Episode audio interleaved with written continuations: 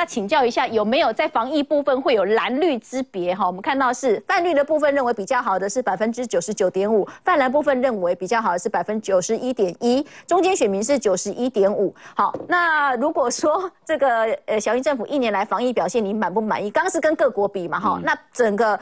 就自己在呃国内来看，你防疫表现你满满意？犯人部分呢有比较降哈，百分之六十七点四。我在想他们可能不满意的部方，比方比方说呢，怎么没有普筛 之类的啦？因为他们常常会有一些意见跟人家是不一样的。委员怎么看？其实我我在国防外交委员会，我常常跟一些国外的使节啊，或者是说在这个台湾办事处的一些这个外国人员，我们来交流。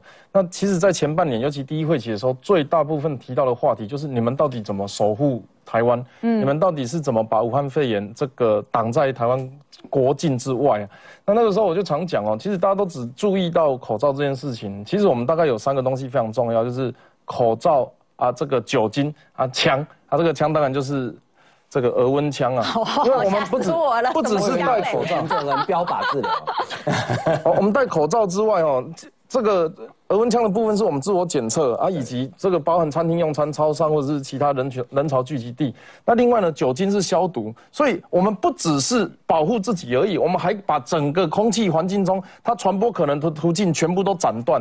那也因为这样子，我们才真真正正得到一个不只是防疫成果优秀，我们同时还是少数在先进国家里面能够得到经济成长率是正的一个国家。那当然，经济成长率它可能产生的一些呃为了开放而产生的负面效果，比如说。说呃，我们知道比较严重的国家，我们有比较多的这个外籍移工进来，那当然包含之前有提到的这个这个宿舍集中集中住宿啊，然后可能产生的危机，包含这一次我们因为要让呃飞机这个公司方便，所以机师跟机组人员可能隔离的时间比较短，所产生的破口。那其实这个社会要需要达到一个共识，就是说我们到底。要开放到什么程度，或者是我们要关闭到什么程度？事实上，又有人说，我们就直直接全部断航啊！大家一定记得前半年的时候，有人这样建议，我们就全部都不要跟国外往来啊！大家都关在台湾里面，别人也不要进来，我们也不要出去啊！我们的所有飞机都不要飞啊！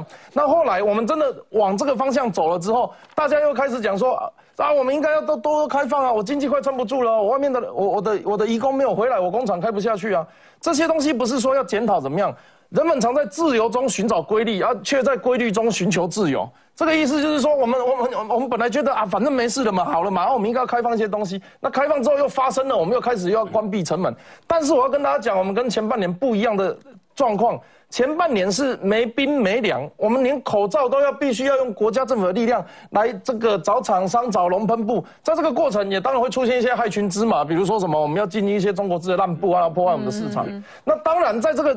之后，我们现在又发现本土案例的两百五十三天之后，我们跟那个时候状况不一样了。大家不再需要抢口罩，我们也不需要再去这个呃重新教育这个酒精也好，额温枪或者个人设备也好。大家也要知道，我们在今年我们的流行病呃流行流感病毒，我们的肠病毒的这个确诊率全几乎是快要降到快看不到。因为有一些诊所说哈，你怎么都没有都没有病人。对，因为。防范病毒最好的方法就是勤洗手、戴口罩，然后酒精消毒以及额温枪。如果有机会的话，我还可以建议大家记录你的行踪轨迹，你去了哪里，然后你就可以自己出来比对，不用在那边回想说我到底有没有去过。我有曾经想要这么做，但是做没几天。事实上有一些网 Google 有啊，对了，有一些对对对对地图有，所以一定一定守得下来。然后我们也期许期待这个从中破坏的这个分子。请警惕前半年发生的这个有的没有的事情。嗯，那我们未来真的守护台湾最好的家方法就是戴上你的口罩。因为一路传出来非常多啊，比方说湖南啊、长沙啊等等，然后到昨天看到广东，今嘛不定料啊哈，因为北京、上海是他们非常非常重要的这个大省份、大城市哦，都有停电的通知曝光了。委员怎么看？其实哦，我们要先知道一件事情，就是哎啊，陈博要一天到晚讲中国，我跟你讲，中国一天到晚在影响全世界啊。为什么？你看他之前提出“一带一路”，然后他后来呢发射了卫星，他在发射卫星的时候说这个叫商业用途，给他们的什么滴滴打车或美食地图用的。然后他在南海造礁，说是为了观光用途，结果现在在那边停军港啊，建军港、停军舰，然后那南海冲突，每天飞机绕来绕去。然后呢，这个他把南海岛就要当马尔蒂夫哦，不然怎么观光用？啊，他本来是讲观光用途哦，他跟国际是。这样子讲，所以他现在这个当时发射卫星的时候也说商业用，然后现在说啊，我们能够这个去月球拿两公斤的石头回来，是为了呃绝对没有扩张的意图哦，只是为了和平的前提。那很奇怪啊！你如果是为了和平的前提的话，你没事去发射一个战略用的这个敏感武器或敏感机器干嘛？所以我们要先知道是，不管透过“一带一路”从平面的到立体的、航太的，它包含提供这个提到二零二五。这个中国制造，或是二零二五中国将要操作人这个人工天气，而且已经被世界认证说，哎，你这个可能会有武器的嫌疑啊。嗯，因为你在现在这样的极端气候，你又要操控天气，会不会造成什么不可预知的后果？他在方方面面不只是壮大自己的这个这个叫虚胖，也要假装自己很强壮。那一方面用用宣传的方式来强化自己的煽动自己的爱国主义，那一方面呢又要这个。不断的去侵略哦，包山包海，马尔地夫的机场也被他吃掉，柬埔寨的港口也被他吃掉，哦，那火车的这个铁路他盖一盖之后也都算他的，所以他在这样子的侵略企图下，离他很近的台湾必须要防范嘛。那可是呢，他除了我们用常理可以判断的事情之外，他们还有很多非常理判断。首先，你看他前一阵子是不是？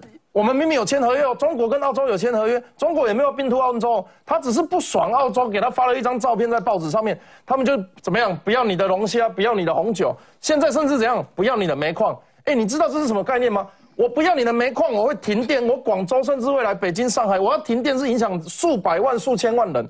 可是怎么样，我只要能够让澳洲的一千个卖龙虾的。一千个卖红酒的，还是一千个搞煤矿的人去抗议他们的政府，那他就得逞了。对他们来讲，人命不是等值的。国家党的发展才是他们的一切啊！所以他们可以牺牲数百万人，在冬天没有煤炭、没有发电机吹、没有电可以用，他也要搞澳洲两三千人去抗议他们的政府。在美国，他们也做一样的事情呢；在台湾，他们也做一样的事情呢。他们不管自己，他们不是真的在在乎人权的那个国家，但他们会用人权的议题去全世界乱搞。他们不是真的在乎贸易平等的国家，可是他们也会去介入其他国家，说你应该进口这个，你应该出口那个。所以就美国呃，就中国来讲。我们要理解，就是说，大家交朋友哈，听得懂的可以交朋友了啊，听不懂的哈，你不要勉强他智慧能够提升到像我们这样子的进步国家。他们是一个践踏人权、党政政治永远领先于这个人民的生命的一个国家，所以我们要带有戒心的跟他交往。未来他不会在这个，他不会停止他的侵略主义。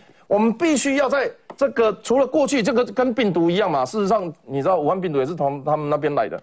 事实上，就是我们除了口罩要防之外，我们也酒精要杀啦。而我们看到了，你要用额温枪去测这个有没有中到中国病毒嘛？所以未来我们甚至在立法上面要怎么样层层的防范？其实，在台湾的中国人有一个很严重的事情哦，因为我们互相不承认对方的国家，所以他在思想上是统派的时候，他就某种程度变成双重国籍。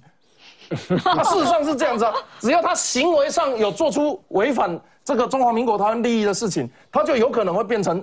共谍、共匪，或者是卖国贼、白干，所以在这种思想上，我们当然现在不抓思想犯，思想上产生这种双重国籍背叛台湾的这个叛徒，我们如何在立法上慢慢的把他们层层主角，这个是我们要努力的目标。